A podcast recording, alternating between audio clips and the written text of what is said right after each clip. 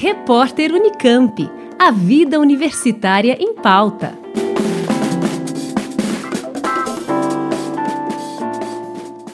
A Unesp lançou um edital de apoio à permanência das estudantes de graduação ou pós-graduação que se tornarem mães ao longo do curso. O benefício será válido durante o período de licença maternidade, paternidade ou adoção por seis meses.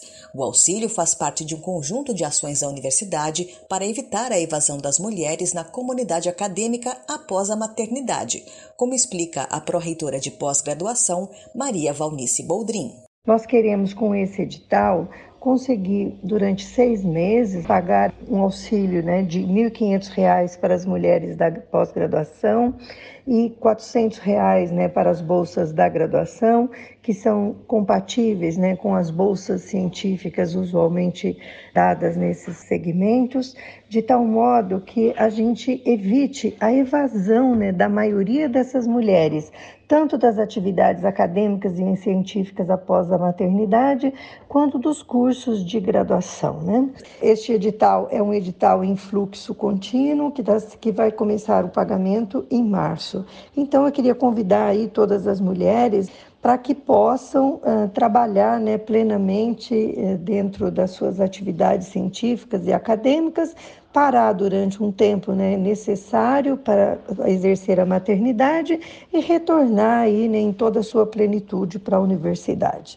O edital está com inscrições abertas e o valor disponível para o programa é de 300 mil reais. Na Unesp, as mulheres representam 50,7% dos estudantes na graduação e 54,5% na pós. São maioria na universidade enquanto discentes, mas 40% entre os professores. Garantir a permanência destas profissionais após a maternidade também está nos planos de ação. Dentro desse contexto, né, para auxiliar tanto as docentes, né, que possam permanecer nos programas de pós-graduação, que possam ter aí toda a sua plenitude como docentes da graduação. Nós criamos um grupo de trabalho com professoras de toda a Unesp que está estudando aí, né, todas as assimetrias envolvendo o assunto para realizar outras ações ao longo dos anos, corrigindo aí algumas distorções.